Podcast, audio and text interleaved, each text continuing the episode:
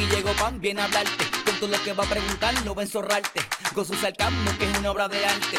Y que te pone a temblar. Ah, ¿qué va? ¿Qué va a hacer? Ya lo vas captando, el viene Pan me la huele bichando. Y con cada episodio se va rankeando. Si el universo entero la está escuchando. No shit, no, no estoy exagerando. Este es el podcast de Pam Pam, Pam Pam Pam. Este es el podcast de Pam. Este es el podcast de Pam Pam. Métele Pam, este es el podcast de Pam. Eje.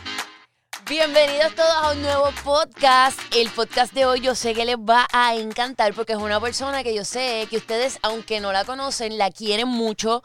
Y es que no es para menos, la realidad es que ella se da eh, a querer. Es una súper chula del mundo. Y ya yo la voy a presentar con el nombre que ustedes la conocen. Sabemos que ese no es su nombre, pero así es que la voy a presentar para que ustedes sepan de una de quién yo estoy hablando. Estoy hablando de la hermosa Carmen Lubana. ¿Qué está pasando, Carmen?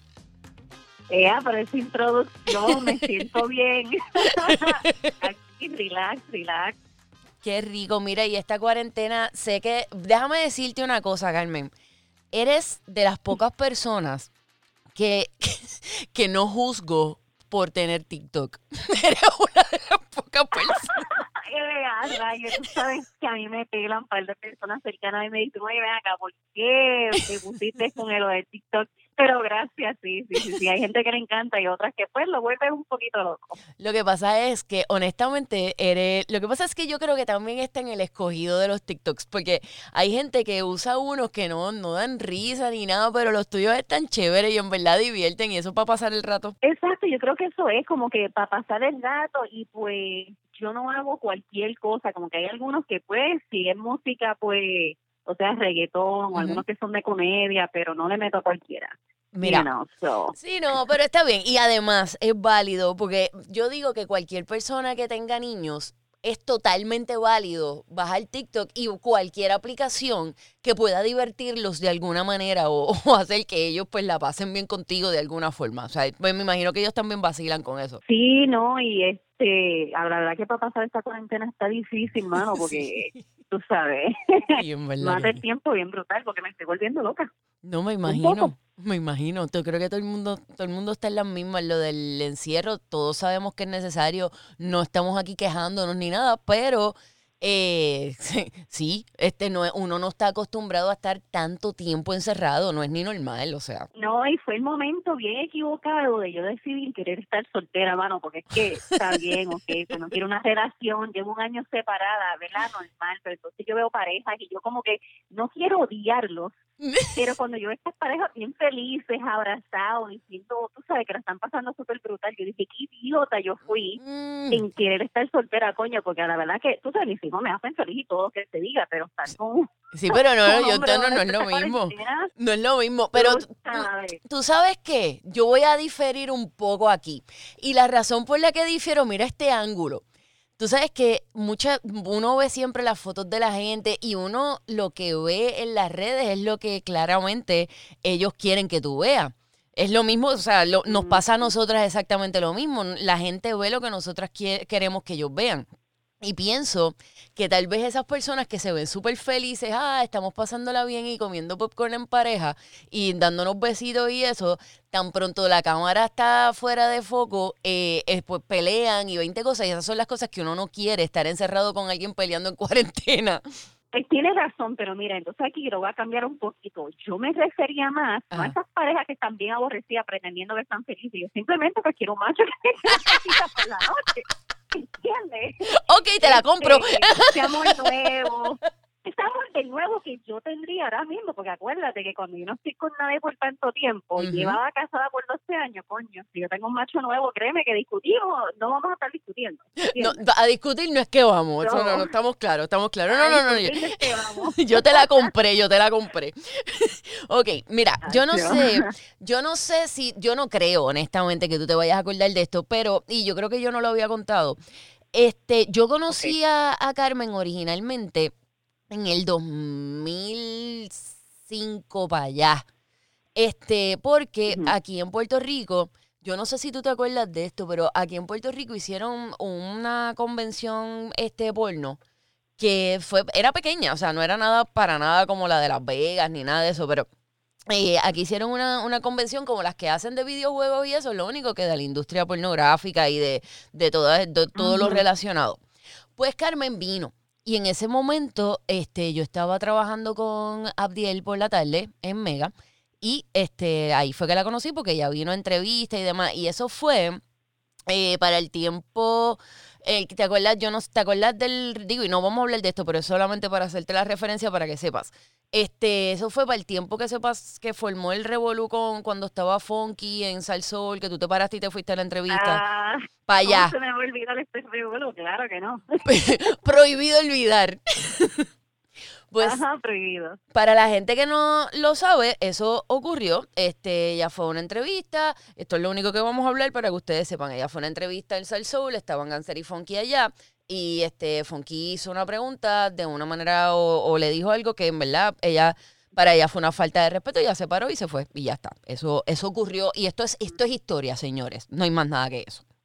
Entonces, Esa entrevista, yo no creo que nadie se olvidó de esa entrevista porque es que, o sea, yo normalmente no tengo problemas con personas cuando hago radio y qué sé yo, pero me acuerdo que de la manera que él me habló me sentí como que bien, o sea, como que me quiso ofender en ese momento. Y ahora estamos cool, nosotros hablamos después de todo ese tiempo. Pero que en ese momento me acuerdo que yo le salí de atrás para adelante, por supuesto. Entonces me dijo, tú estás en mi programa de radio, a mí me importa. Tú sabes que ahí me salió, pero lo de Carolina Full. no, es que a mí Y me, me acuerdo que yo me fui de ahí encendida. No, yo me imagino, yo me imagino. No, pero, o sea, son cosas que pasan y hay veces, y yo no sé si ese era el, el punto de él en ese momento, pero hay veces, ok, te voy a explicar esto y vuelvo. No estoy.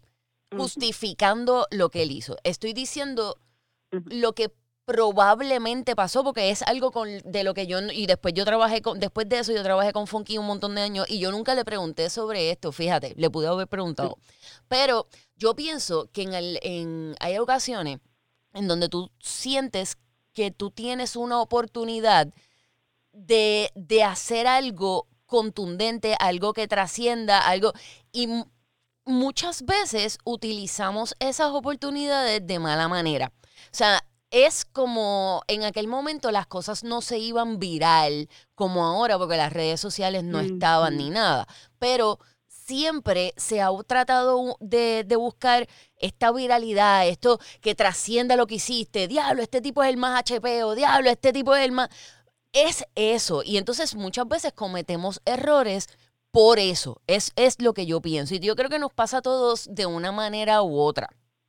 Pero si ustedes arreglaron, no pasa nada. Eso es, lo, ese es mi pensar y, y ya, pues ya, no pasa nada con eso. Ok. No, no, no, estoy de acuerdo con, no, no, estoy de acuerdo con lo que tú dices, entiende. Yo sé que mucho entiendo también cuando tiene que ver con entrevistas, radio y todo eso, también tú tienes que hacer cosas que son controversiales, que van a llamar la atención, entonces yo lo entiendo. En este momento, pues, este, like, te entiende, I got overwhelmed. Sí. Y simplemente, pues, you know, I freaked out y me sentí, you know, pero no, es, o sea, después de eso yo hablé con Algorosi, con él y todo cool, entiende, pasó hace tanto tiempo, pero esa convención yo me acuerdo perfectamente porque, bueno, para mí fue una convención súper grande que yo me sentía hasta horrible porque cuando yo fui, wow, yo no creo que a mí tanta gente me había ido a ver en ningún lado, ni en Las Vegas. ¿En tanta serio? Bueno, que- estabas en tu isla, ¿no? Exacto, yo tuve una línea para la gente verme que yo me acuerdo que la gente esperó una línea afuera. Yo me sentí como un batón y un ozón en ese momento. Te lo digo, no, sinceramente la gente me acuerdo que hasta se enojaron conmigo porque a mí me contrataron por dos horas estar ahí. Exacto. Entonces la gente de afuera esperaron casi una línea para llegar a mí y ya cuando tú estabas adentro casi dos horas para llegar a mí para tirarte una foto o simplemente conocerme. Ujú. Entonces después de estar ahí me quedé hasta una hora adicional que no se supone que yo estuviera. Y entonces había gente todavía esperando, pero ya me había quedado una hora adicional y me fui. La gente, ah, esta comedia era que muy buena para quedarse. Y pues que la gente no entendía. Y yo me estoy quedando hasta una hora, ahorita adicional. Y cuando me fui, la gente se molestó porque no todo el mundo llegó a verme. Pero es que a mí me fue súper bien en esa convención.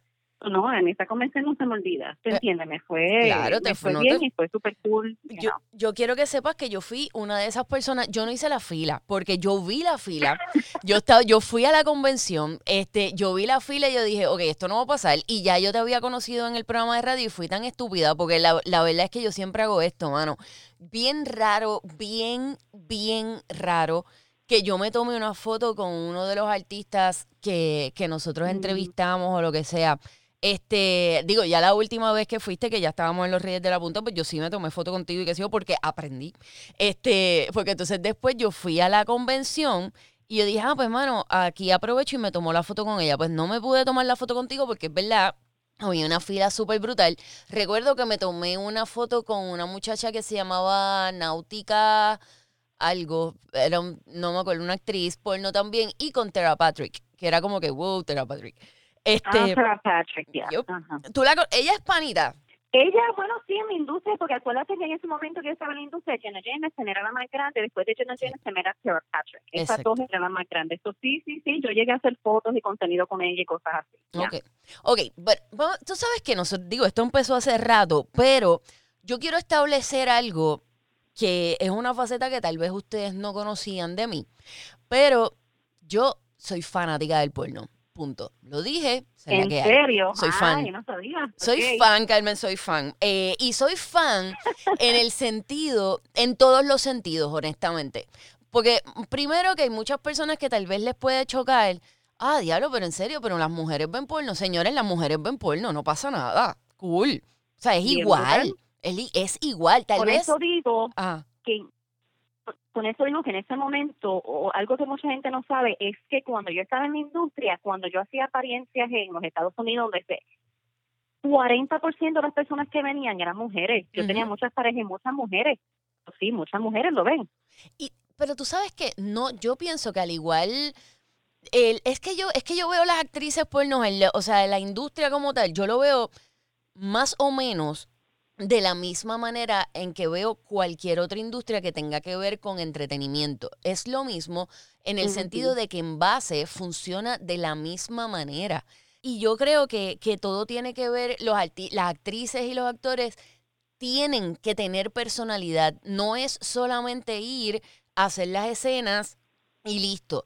Pienso que la personalidad, lo que ellos proyectan y todo es bien importante, igual que un actor o actriz mainstream que haga películas regulares, porque la gente se identifica, 100%. ¿verdad?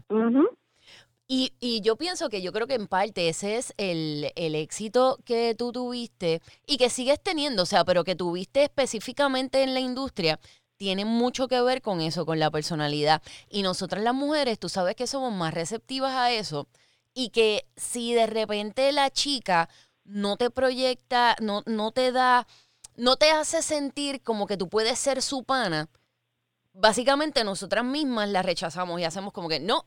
Y esto nos pasa en la vida diaria. Y entonces, ¿qué pasa? Cuando tú estás viendo una película porno, por ejemplo, con tu pareja, tú tienes que sentirte cómoda con la persona que está en pantalla, aunque suene estúpido. O sea, aun- aunque lo que yo estoy diciendo, y mucha gente que tal vez no lo pueda entender, la mujer se tiene que sentir cómoda con la mujer que está en pantalla porque tu esposo o tu novio está sintiendo cosas por ella en ese momento, cosas físicas. No sé si me entiendes lo que te quiero decir. Y, Sí, sí, sí, sí, sí. y yo no sé si, yo pienso que eso es, eso es bien importante. ¿Qué pasa?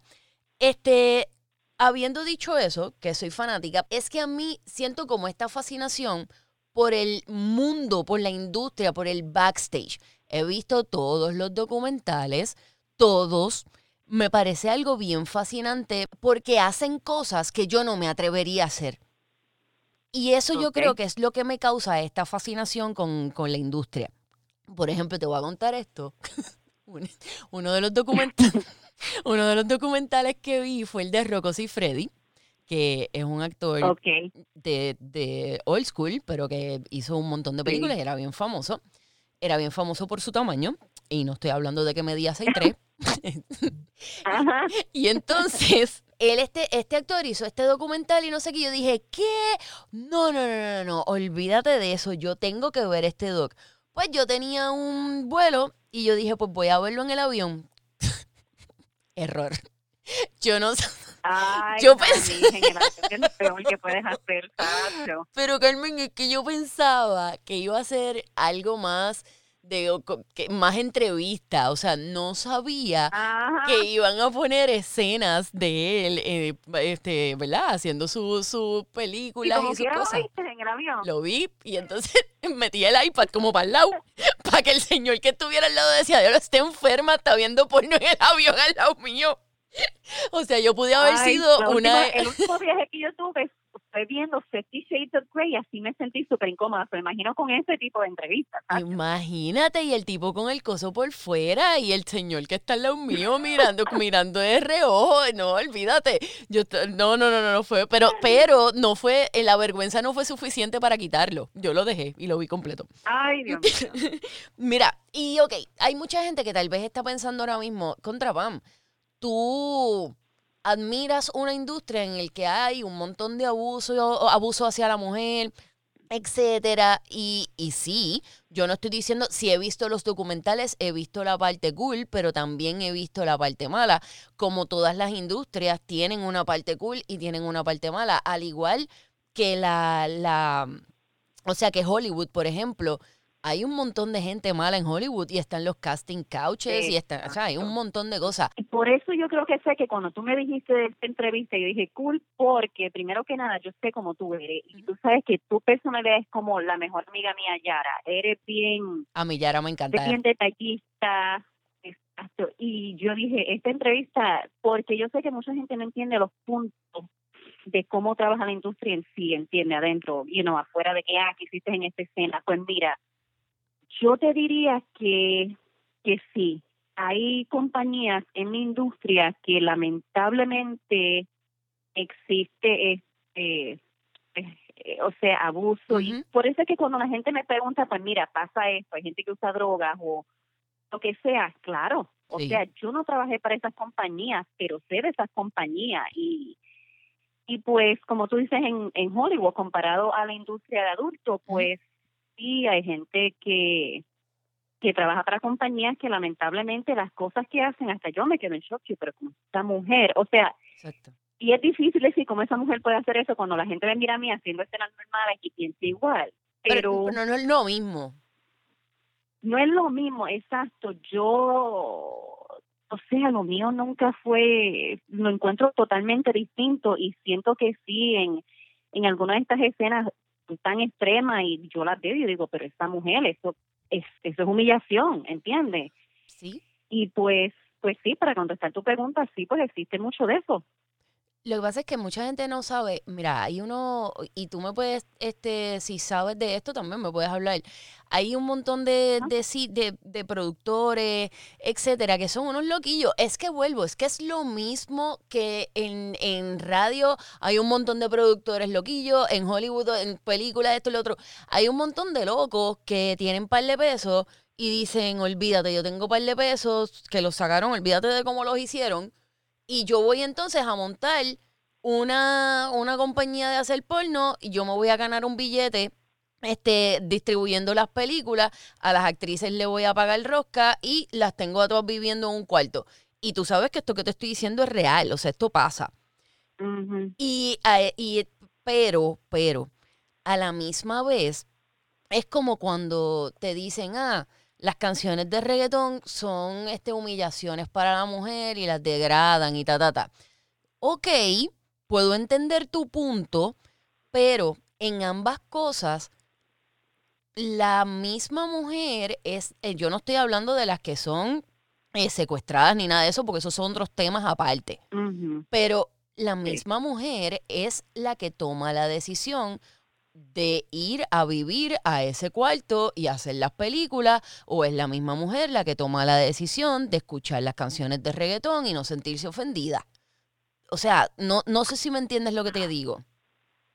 Sí, le, entiendo. Lo que pasa es que mi, mi contestación puede ser un poco complicada. So, déjame pensar en cómo lo puedo poner. Es como, porque lo primero que yo pensé cuando dijiste esto es que todo tiene que ver también de la manera que tú entras a la industria. Cuando tú vienes a ver, hay un montón de compañías distintas y pues yo pienso, en mi opinión, es que normalmente cuando tú entras a esa industria, tú entras a una edad de, de los 18 a los 21, normalmente, ¿verdad? Esa edad tú no estás pensando lógicamente Claro. porque no tienes esta madurez y no estás pensando en todo esto, ¿verdad? Entonces, todo depende, en mi opinión, en con quién tú te encuentras o cómo tú entras a esa industria, es como tú vas a terminar. Que aunque sí, la mujer pues es la que está tomando esa decisión, como yo, yo fui afortunada que yo estuve con alguien que me pudo poner en un contrato con una compañía pues que estaba establecida de películas de adultos, no era nada así súper malo. Y aunque yo no creo que yo jamás hubiera dicho que sí a ese tipo de películas que yo digo que son extremadas, pues hay personas que son más jóvenes que como que mentalmente te convencen y te involucran porque no tienes esa capacidad de simplemente decir a esa persona, no, pues esto es horrible. ¿Te entiendes? Como que te empiezan de una manera suave y lentamente, entonces que tú llegas a ese punto. Y te lo digo porque algo que mucha gente no sabe de mí, que voy a compartir aquí por dos segundos, es que cuando yo estaba en Los Ángeles, yo estuve en una relación súper horrible con alguien que mentalmente como que me manipuló, ¿entiendes? Ok. después de yo haber salido de esa relación, yo me di cuenta y pude entender, wow.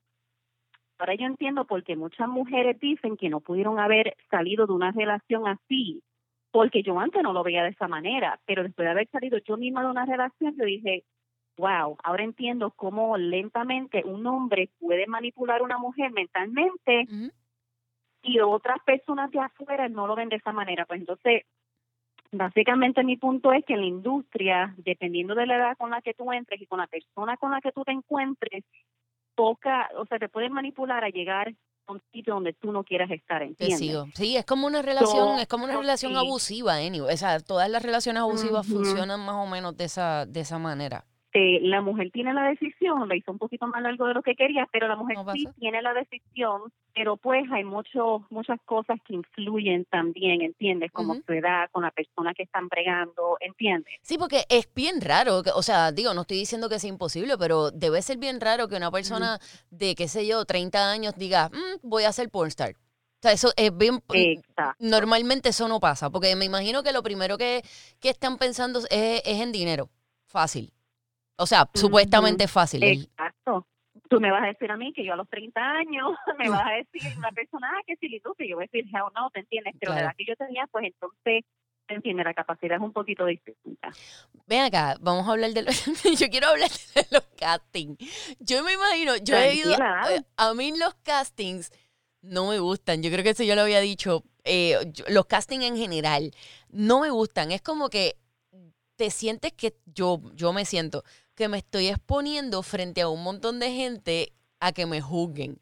Digo, es lo mismo que hacemos en otras facetas de nuestra vida, pero yo lo veo, los castings yo lo, me hacen sentir de esa manera. ¿Cómo es un casting para porno? Y si realmente existe un casting para porno, o eso es cuestión, o eso es como que un, un show para, la- para las películas. Eso te iba a decir, ok, so, para la industria, por lo menos para las mujeres, es que yo entré tan distinto, pero para la mujer yo no creo que hay como un casting, es como que eres bonita, te hablan de eso y haces una escena, pero yo sé que sí hay mujeres que pues van para un productor y pues te miran, te ven y me imagino que lo hay, yo no lo tuve. Me imagino que los castings vienen más para los hombres, porque los hombres son los que hacen todo el trabajo. Para los hombres es bien difícil. Entiendes? O sea, tú- o sea, tú de la has- manera que funciona eso. Tú haces una escena, cuando tú dices tú haces una escena, es que, que te piden como un demo. No, pero es que como yo entré distinto, yo no tuve que hacer casting. A, a mí me, yo fui afortunado, me dio tuve un contrato y simplemente no tuve que hacer casting. Yo me encontré, o sea, con ropa normal en la oficina de la compañía con la que yo firmé un contrato por un año, Ok, pero no es que tuve que hacer un demo, desnudarme, ni enseñarme, nada de eso, ¿entiendes? ya. Este, simplemente hice mi primera escena y ya ahora hay muchas mujeres que sí tienen que hacer, me imagino, que un casting para compañía y pues, ¿tú entiendes? Se le modelan para ver cómo son y hacen su primera escena. Para los hombres me imagino que sí, esta parte te soy sincera, no sé, pero sé que para los hombres tú no puedes entrar y ya, tú tienes que probar que tú de verdad puedes hacer la escena, porque para los hombres, como te dije, es bien difícil hacer una escena. Claro, porque tienen que mantenerlo todo, todo donde va. Y es, o sea, la manera, igual que en Hollywood te paran una película porque tienen que arreglar las cámaras y las luces igual en esta industria, ¿entiendes? Cuando el hombre empieza hacia los 10 minutos, el ángulo o la luz o algo no está bueno, tú esperas hasta que termine unos 15, 20 minutos y vuelves y empiezas, ¿entiendes? Eso está súper brutal. Ok, o sea que tú de repente estás... Ok, pónganse en este mindset. Todos los que están escuchando, piensen, vámonos a video, vámonos a video. Ustedes están, van directo a lo que vamos, pam, y está todo donde tiene que estar, todo arriba, bien. Se envuelven, están grabando, corte. Vamos a arreglar esta luz. Y tú con la cosa para ahí, chévere, y esperando. Y la muchacha al lado tuyo. Y de repente tienes que volver a conectar. Es ¿cuántas, ¿Cuántos cortes puede haber en una escena de decirte 20 minutos?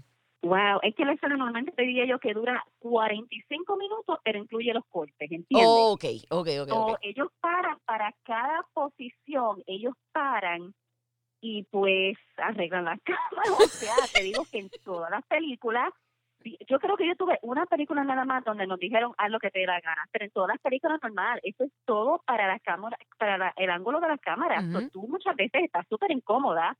¿entiendes? Porque la posición es para la cámara, no es para ti.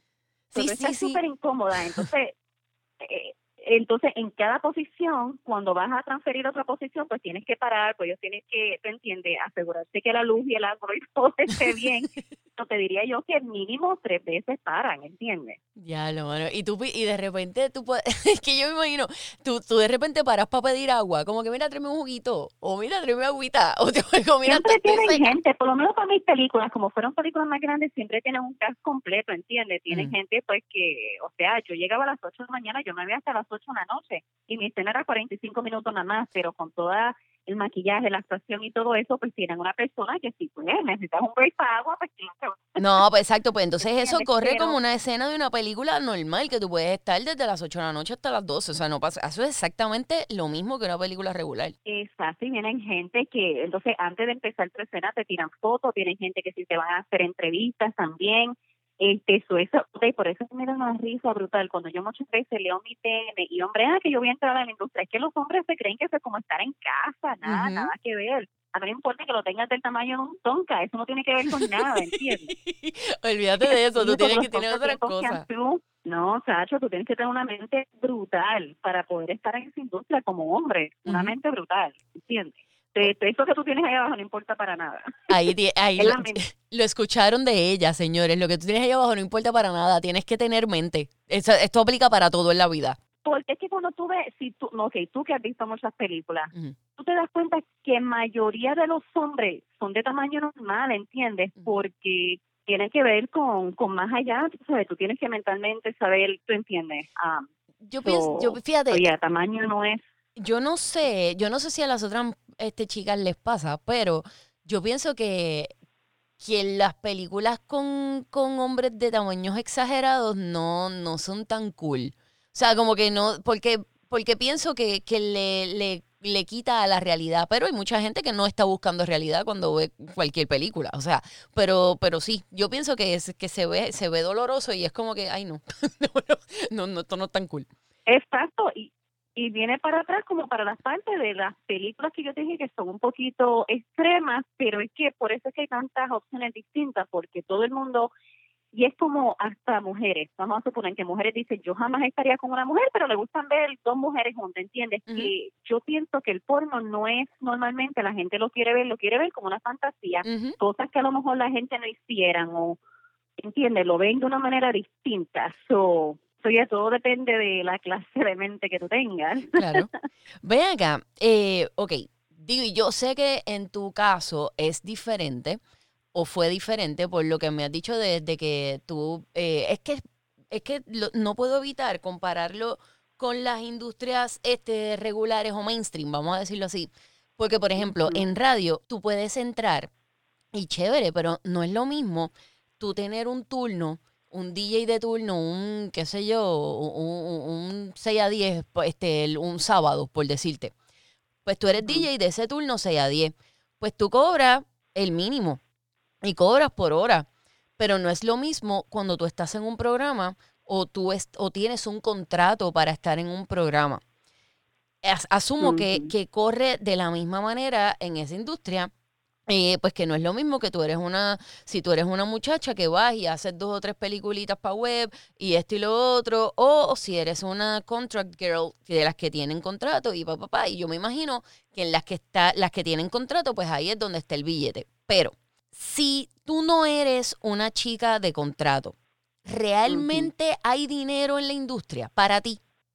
Y, y yo creo que donde a mí más me taguearon en las redes Mm. fue cuando, y se me olvidó el nombre, Mia Khalifa o algo Mia así que se llama, que sí. ella salió con el video, ajá, de que ella no hizo nada de dinero. Y no quiso opinar porque yo soy, tú sabes cómo yo soy, yo soy el tipo de mujer que no me gusta o comparar, humillar, ni nada de eso, pero te voy a, a, esto es una pregunta que la voy a contestar porque todo el mundo tiene curiosidad exactamente del pago. Yo cuando empecé, yo sí hice mis tres y cuatro escenas antes del contrato. So, y también, como te dije, pues simplemente sé cómo funciona. Dependiendo de cómo tú te veas o tu estatus en esa industria, tú haces anywhere por una escena normal, las mujeres, por lo menos para mi tiempo, han pasado que 12, 15 años, por lo menos para mi tiempo, tú cobrabas anywhere para las mujeres de unos 800 a 2000 por escena, cuando tú no tenías contrato. ok. O lo normal era que a menos que tú tuvieras nombre, eso era lo que tú, ahora los hombres mucho menos, los hombres le pagaban menos, los hombres eso era de, no, no, I don't- no sé, ahí no te estaría decir específico, pero era no más de mil, a menos que tú de verdad tenías un nombre, pues ya ya establecido, Pero, claro.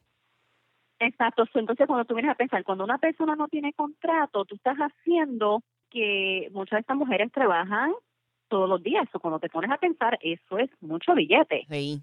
¿entiendes? So, de la manera que se compara con un contrato, es que, por ejemplo, con un contrato tú te vas a hacer más famosa porque esa persona te va a promocionar, y pues entonces el dinero viene de muchas más áreas, como yo, por ejemplo. Yo cuando tenía mi contrato, yo tenía que hacer más que ocho películas al año. Si yo estoy trabajando más que una vez al mes, una vez cada dos meses. Por eso cuando mucha gente me decía, ay, tú no te cansaste de hacerlo. Yo lo estoy haciendo una vez cada dos no meses, eso no es nada. Ajá. Entonces, sí, exacto, una escena cada dos meses, eso no es nada. Eso sí, en una película pues yo hacía dos escenas Ok. pero a pesar del dinero que me pagaban anualmente para yo estar con esa compañía, pues el dinero también venía de cuando a mí me contrataban para estar en una strip club Ujú. para bailar por 15 minutos en tarima. Ahí es que venía el billete grande porque me están pagando, ahí yo hacía de unos 5 mil a 15 mil ese fin de semana nada más Diablo, un montón. encima de a lo mejor sí sí sí sí pero también que ese momento yo tenía mi nombre eso es lo que digo cuando tú tienes un contrato y tienes nombre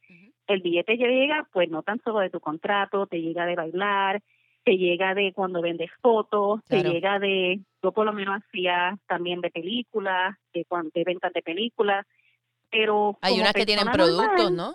Exacto, también yo tenía un, exacto, también yo estaba con, con una compañía pues que hacía exacto, este, por usar mis fotos en productos, yo también recibía dinero, se me había olvidado esa, pero cuando tú eres una muchacha que no tiene nombre, pues no te van a pagar tanto para hacer esas cosas, ¿entiendes? Sí, Por eso normalmente tú veías a las muchachas como Jenna Jameson, Sarah Patrick en las fotos porque ellas tenían contrato y pues tenían ese estatus. Pero las muchachas que no lo tienen, pues simplemente de la manera que hacen dinero es haciendo Trabajando. escenas y más nada, a menos que hagas súper famosa y pues llegues a ese punto. ¿O ¿Cuánta es la probabilidad? Porque tú, tuviste la suerte. Voy a, está brutal porque yo puedo, yo puedo entenderte tanto. Porque yo creo que cuando yo, muchas personas me dicen, ah, pero es que tú, tú entraste a radio de una manera que, pues, mano, pues, no, no todo el mundo puede entrar así. Hay muchas personas que quieren entrar y no, no tienen la suerte. Me, me pasó algo parecido a lo que te pasó a ti. Pero, ¿qué pasa? Cuando tú entras, no necesariamente significa que tú vas a, a crecer dentro de la industria que sea. O sea, estoy hablando de radio, estoy hablando de televisión, estoy hablando porno, lo que tú quieras, lo que sea. Que tú estés adentro no te garantiza que tú vas a crecer. ¿Cuánta es la probabilidad de que una chica que entre y empiece a hacer sus películas independientes en lo que la firman, realmente la vayan a firmar? Ponme un, qué sé yo, tal vez un 40%, un 30%, porque es que hay un montón de gente En esa, es- o sea, hay muchas personas que entran a la eh, que están en la industria todos los días joseando, ¿sabes? Buscando que la filmen, ser famosa, esto, lo otro. Son muchas, muchas, muchas. De esa cantidad de, de personas, ponle hombres y mujeres, ¿cuántos realmente tú estimas que es el porcentaje de gente que made it? ¿Sabes? Que lo que, que llega a hacer lo que, a filmar, etcétera. Wow, bien difícil. Y vamos para atrás, como te dije a mis tiempos, porque puede ser que las cosas sean distintas ahora, Ujú. pero bien distintas. Tú, como dijiste antes, no tan solo tiene que ver con looks, tiene que ver con personalidad. Cuando una compañía te quiere, cuando tú vienes a ver las muchachas, tienen algo que simplemente llama la atención. ¿Entiendes? Tara Ujú. Patrick, que tenía ese exotic look que nadie tenía. Exacto. A mí, lo que me ayudó más es que yo era latina, pero me veía blanca. Sí. Que yo creo, me veía blanquita, entonces tan pronto me veían, todo el mundo decía, wow, tú eres latina, pero no te ves latina. Entonces, ese fue mi punto de, como que, de ellos quererme. Ok. Este, esto, wow, diría yo como un 10%, no es fácil. Diantre. Porque cuando vienes a ver las compañías grandes son que para mis tiempos eran cinco o seis. Tenías Sí. tus cinco o seis compañías que son súper grandes y cada de esas compañías, ¿cuántas mujeres tenían? De unas sin, de unas seis a ocho muchachas. O cuando vienes a ver, hay miles de personas en la industria, son 10 mayormente un 20%. Ujú. Las otras personas pues están haciendo películas normales. Bien poco para tú poder tener ese contrato. Tienes que tener algo que que sea un total package que sabes que va a vender mucho, porque si no, pues, todas estas películas normales, ¿entiendes? Es bien bajito el personalidad, tienes que tener los looks. Sí, sí, sí, tienes que tener algo. Jane was the all American girl. Ujú. Las rubias, ojos azules, cuerpo perfecto, Ujú. ¿entiendes? Tienes que tener algo. Ven acá, y si alguien te cae mal, hermano, y te toca, tú puedes decir, o sea, qué sé yo, que esa persona, no solamente que te cae mal por caerte mal, tal vez tuvieron alguna situación o algo, y de repente te dicen, mira, mano, te toca, te toca una escena con fulana. ¿Qué? Tú, te- tú tienes el derecho de decir, mira, ¿sabes qué? Yo no voy a trabajar con esta tipa, esta tipa me cae bien mal. O tienes que hacerlo. Cuando tú no tienes contrato, tienes que hacerlo. Ahora, al principio, acuérdate que cuando yo no tenía contrato, pues, y al principio, pues yo no podía decir eso. Yo tenía que trabajar, pues, con quien la compañía quisiera que yo trabajara, aunque la persona no me encantara. Ya yo llegué al punto donde sí, yo decía, yo quiero trabajar con esta persona, y si me decían esta persona, yo simplemente decía que no. Pero al principio, sí. ¿Y tuviste Como que trabajar con gente que no te caía conoce. bien? Eh, pues una de las escenas que sí es como, te voy a poner un ejemplo de una mujer que yo trabajé, que, ay, Dios mío, la madre de esta escena, Cuéntame. Que jamás se me olvida de esta escena, con una mujer. Ok, yo entiendo que cuando tú estás en la industria, tú a lo mejor haces escenas por el dinero, está bien, y a lo mejor las mujeres a ti no te encantan, cool, pero puñeta, sí, aunque no te encantan, por lo menos disimula. Y yo me acuerdo que yo tuve una escena específicamente con esta muchacha. Carajo, no había reacción, lo que hacía era, se notaba que estaba odiando cada momento y decía, coño, yo sé que lo estás haciendo por el dinero, pero o di que no quieres hacerlo con mujeres, por lo menos disimula. Pero qué horrible me fue en esa escena con esta mujer y después de ello dije, ay no. O sea, tú estabas ahí con la, era como estar con una almohada y ella estaba ahí, tira. Eh, pero peor, yo creo que esa mujer era peor que una almohada. Y yo pero ¿cómo pusieron esta escena? Horrible. So, de vez en cuando sí trabajas con personas que, pues, no te encantan. Son hombres normalmente, no. Bueno, puede ser con una persona ahí que. Pero sí, hay veces que trabajas con personas, pues, que no quieres y. you know. Yo no me lo imagino. Yo he tenido que hacer, yo creo que yo, fíjate, no, yo, yo he tenido que trabajar con gente que no me cae bien, pero coño, no, no, no me- o sea, no es lo mismo. Ahí sí que no es lo mismo, no es lo mismo para nada, para nada. Tacho, eso debe ser otra cosa. Ven acá, y si tú estás, yo leí esto, no, no sé si lo leí o lo vi en algún lado, no me acuerdo. Este, si tú estás ya de que está todo montado, están luces, pam, pam, pam, está todo. Set, vamos a grabar. Empezaron a grabar. Y de repente hay una escena que tú no quieres hacer. Hay una penalidad, porque yo leí en algún lado que, les, que, que si se negaban a hacer alguna escena que ya estuviera todo montado y ya estuviera todo hablado, eh, había algún tipo de penalidad económica. ¿Eso es real o eso es un falso? Wow. Este, fíjate, no sé porque, o sea, nunca me sucedió a mí y de verdad nunca escuché mucho de eso. So, no sabría contestarte no sé, fíjate, no sé, estoy pensando a lo mejor en alguna situación que me recuerde, pero no, no, No. estoy segura. Entonces, o sea, hay momentos que puedes cambiar, porque a lo mejor algunos, te- como vamos a suponer, vamos a hablar de la escena más famosa que todo el mundo habla, que yo hice con el tipo este negro, Mandingo, ¿verdad? Mandingo. ujú. Al que no sepa Que quién es, que lo busque. El que no sepa quién es, exacto, pues yo, todo el mundo, sea la madre, todo el mundo menciona esa escena. Pues lo que mucha gente no sabe es que eso fue antes de mi contrato. Eso fue una de esas películas que yo no sabía con quién yo iba a trabajar, me la aceptó mi manager, whatever. Cuando yo llegué, eso que todo el mundo vio mi reacción y dije, ¿qué carajo es esto? ¿Cómo Sí. yo puedo trabajar con este hombre? Mi reacción Claro. fue clásica porque si yo me quedé en shock. Pues con esa misma reacción, lo que la gente no sabe es que cuando yo empecé a trabajar con él, en esa escena, ya a los cinco minutos, yo le dije al productor, yo le dije, yo no puedo, yo no estoy acostumbrada Oh, y no puedo trabajar porque él era demasiado grande a lo que estoy acostumbrada. Lo que la gente no sabe es que con la edición, yo terminé con el otro muchacho, yo no terminé trabajando con él porque es que no pude, no, no quise, no, no pude. Ah, ok, o sea que ¿Entiendes? todo fue Entonces- editado para que pareciera otra cosa, pero la, ok, ya entiendo. Al principio, pues, usaron esos cinco minutos que yo estuve haciendo la escena con él, pero, o sea, no me gustó y no pude, entonces terminé trabajando con el otro muchacho y pues la escena pareció que siempre fue con los dos, pero no. ¿Entiendes? So, en ese momento no fue que cancelé la escena, simplemente pues terminé trabajando mayormente con otra persona porque no quise, no pude y, you know, whatever. Sí, sí, no, no pudiste, punto, ya está. esto es un ejemplo. Ahora, de cancelar completamente, ahí, de verdad que no sé, mano. Ok, bueno, pues probablemente, digo, también tal vez en tu compañía no era así, pero a lo mejor hay otras compañías que lo son, o a lo mejor es 100%, 100% falso, o sea, uno nunca sabe, porque también la gente riega un montón de cosas por ahí que no necesariamente son, son reales. son mentiras, ya.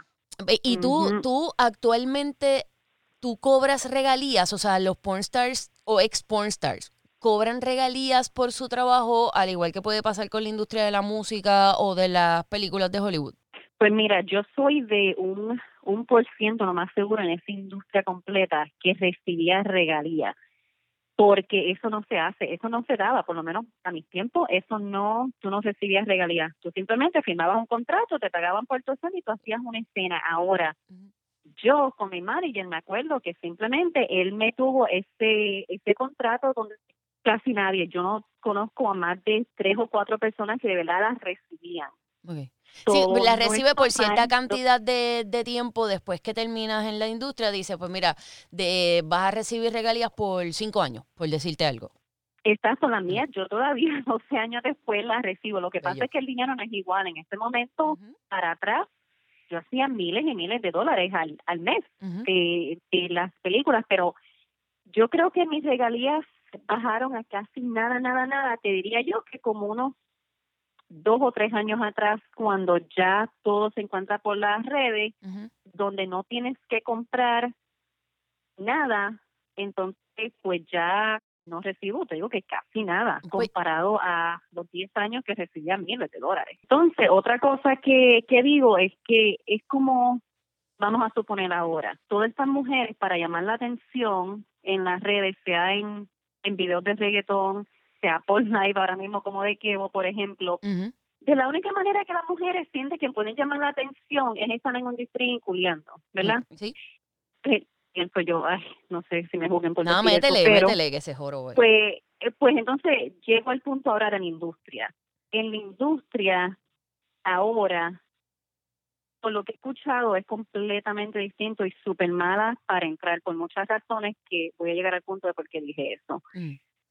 para mi tiempo yo tenía mi target y mi target era parejas. Yo tenía una compañía y pues ellos eran para parejas, pues, you know, whatever. Pero ahora yo creo que han normalizado las escenas extremas, han normalizado las mujeres estar con cinco hombres a la vez o estar haciendo, metiéndose 20 cosas que no deberían meterse o hacer cosas que son tan extremas que ahora cuando las mujeres entran para la industria no es como antes donde tú entrabas y, y pues puedes hacer una escena normal de las que yo hacía. Ahora si tú entras, no, van a esperar mucho más de Sí. ti. So, si tú entras a esta etapa tú no vas a hacer escenas como las que a lo mejor tuviste de Jenna Jameson, Sarah Patrick o de Carmen Lubana, Ujú. Donde eran escenas normales y pues, whatever. Ahora si tú entras, tú te vas a preparar que van a ver un montón de muchachas, pelos rubios, con ojos azules, que están haciendo cosas súper extremas, que a menos que tú estés a ese nivel, no te van a querer en esa industria y te van a pagar todo eso y lo que tienes que hacer son cinco cosas peores, ¿entiendes? So, Sí. la industria para mí ahora mismo no vale la pena. Por lo que tengo entendido, todavía conozco a gente que están en la industria y pues me dicen que ahora es completamente distinto. Y, y exacto, básicamente no vas a tener un contrato, que ya eso está como non-existent. Eh, y también no vas a tener regalías y no vas a crear los nombres que habían, o sea, para mis tiempos, son los tiempos de eh, distintos. Para ahora tienes que hacer pues un poquito más extremo para llamar la atención, lo cual, a menos que estés dispuesta a eso, Es que, es que es como know? la, es que, por ejemplo, es como la industria del modelaje. Yo me acuerdo los 90 cuando estaban estos nombres brutales de, de, la- de estas modelos, la Christy Brinkley, la Naomi, Naomi Campbell, la este, Cindy Crawford. O sea, estas muchachas que hicieron en la industria del modelaje son estos nombres, estos icons, que luego con las nenas de Victoria's Secret se continuó un poco eso, pero como tú bien dices, con la situación de las redes, muchas nenas que son modelos empiezan en Instagram, empiezan a hacer ciertas cosas. Mm, Para los productores como tal, como tú bien estabas diciendo ahora que no, ya no les dan contrato, etcétera, es que para los productores como tal no es ni conveniente, porque no les hace falta. No les hace falta porque hay demasiada gente que quiere entrar a la industria del modelaje, del porno, esto, lo otro. Demasiada gente que ni siquiera, que lo que quiere es ser famoso, punto. Y van a hacer lo que sea por ser famosos y punto. Y ahí vamos entonces al punto de los lives de Kevo, al punto de... lo dijiste punto ahí, exacto. Hacen lo que sea por ser famoso. Y, y entonces, pues, lo, pues la realidad es que a la gente demos cuando, mira, mano, esto es como una relación normal. Cuando tú demuestras desesperación para estar en una relación o para estar con alguien, esa persona, tú no vas a tener el respeto total de esa persona porque esa persona sabe que no se tiene que fajar para estar contigo porque tú estás desesperada para estar con, por estar con él o con ella. Corre Wow, de exactamente la misma forma. Sí, sí, sí, tienes completa esa parte que dijiste al final completamente y y como te dije, o sea, si la gente está bien con eso, sí, pero no, o sea, los tiempos cambian y pues nada es igual, exacto. So, so ya, por eso yo normalmente no contesto cuando la gente me pregunta sobre la industria porque es que no se puede comparar mis tiempos, los tiempos de ahora. Es como te dije, ¿te entiendes? Todas estas mujeres que parecen modelos están haciendo, lo están haciendo, haciendo los extremos, ¿entiendes? Sí. Que van a hacer lo que sea, como tú dices, por Por fama. por ser famosas, a menos que tú quieras estar a ese nivel y competir, este no vale la pena. ¿Entiendes? No es lo mismo, los tiempos cambiaron y no son para los tiempos de Jenna Jameson, esos tiempos ya pasaron. Exactamente. Y digo, eh, Jenna Jameson eh, ahora mismo, eh, o sea, es una muchacha que ella, para, si, si no sabes quién es, ella fue top. Pero cuando yo te estoy hablando top, es que yo, es más, yo me atrevería a decir que ella fue de las primeras pornstars que pasó a mainstream. O sea, y que se volvió este, una, una personalidad mainstream fuera de la, de la industria pornográfica. Desde los tiempos de los 80 hasta ahora no hay nadie más famosa que Jenna Jameson, porque no sabe, eh, desde que el porno entró hasta la fecha de ahora, la persona más famosa es ella. ¿Entiende? Ella ujú. fue la persona que simplemente se volvió más famosa que nadie. Sí. Eh, y siento que las personas que tenían nombres, nombres así grandes fueron para ese tiempo. Siempre fue, Sí. ¿te entiendes? Como te dije, esas personas que, ¿te entiendes? Tú siempre escuchabas de la compañía de, de- que a lo mejor en Puerto Rico no saben mucho de eso y de esas compañías, pero Vivid, um, Vivid para la gente, o sea, es una compañía grande, incluso Vivid fue la que compró el video de Kim Kardashian, ¿no? Si estoy, si no me estoy equivocando, sí, estoy casi segura que sí, sí, no había compañía más grande. Ujú. Vivid Entertainment es la compañía que yo no trabajé para ellos, bueno, trabajé con Jenna y qué sé yo, pero pero Vivid es la compañía que si tú estabas con esa compañía, Ujú. tú eras Rockstar. este, el diamante, dice, exacto, porque esa era la compañía pues más popular, más grande, donde tú estabas con esa compañía, you were the, you know, Sí, sí, sí, era así, de- definitivo. Bueno, ya yo creo que me has contestado todo, pero yo te voy a preguntar. Yo no sé si te habían preguntado esto. Si te lo habían preguntado, pues nada, me contesta si quieres. Tú, después de todo, ya estás retirada, estás chévere, todo bien. ¿Tú consumes porno? Ay, mija, pues mira.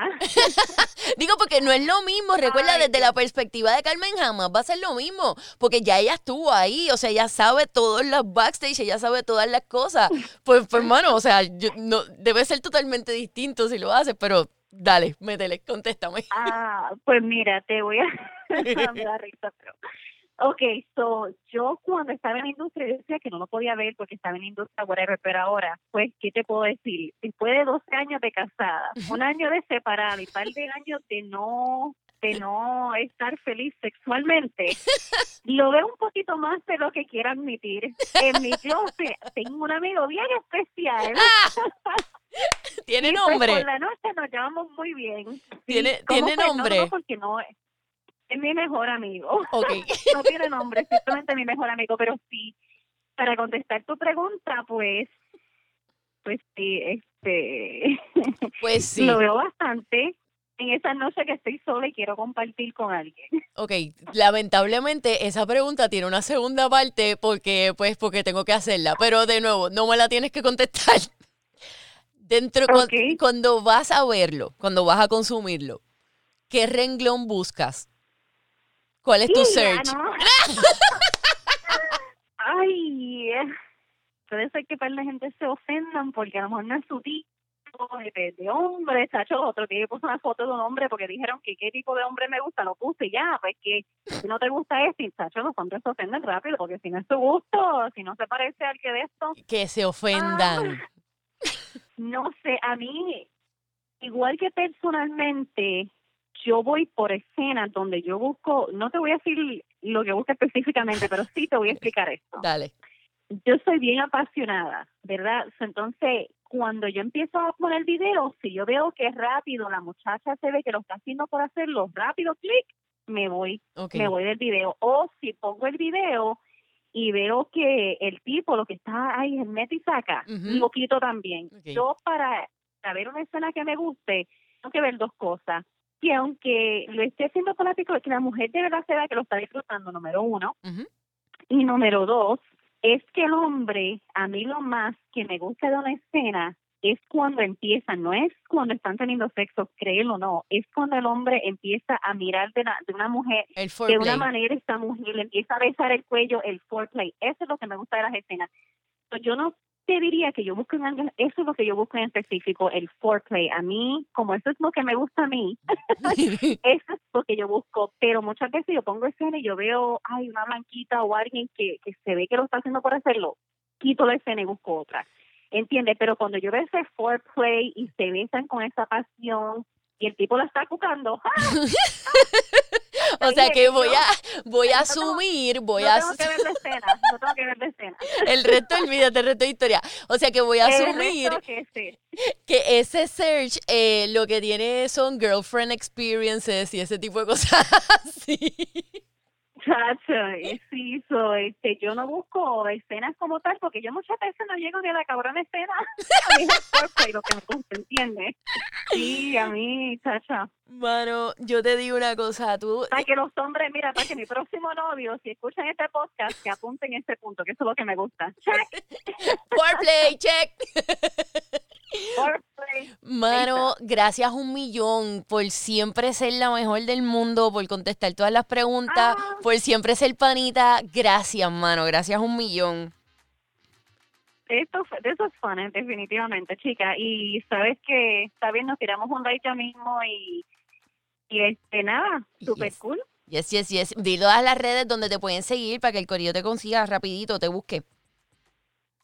Ahora mismo Carmen Lubana underscore en, en Instagram, en, en TikTok Carmen Lubana normal y creo que es Carmen Lubana 5 en, en Twitter. Ok, pues perfecto. El Cori a buscarla, a seguirla, Carmen. Te abrazo de lejitos con el distanciamiento social, pero te envío todas las buenas vibras. Muchos abrazos, muchos besos. Abrazo, mami, no hablamos. Bye.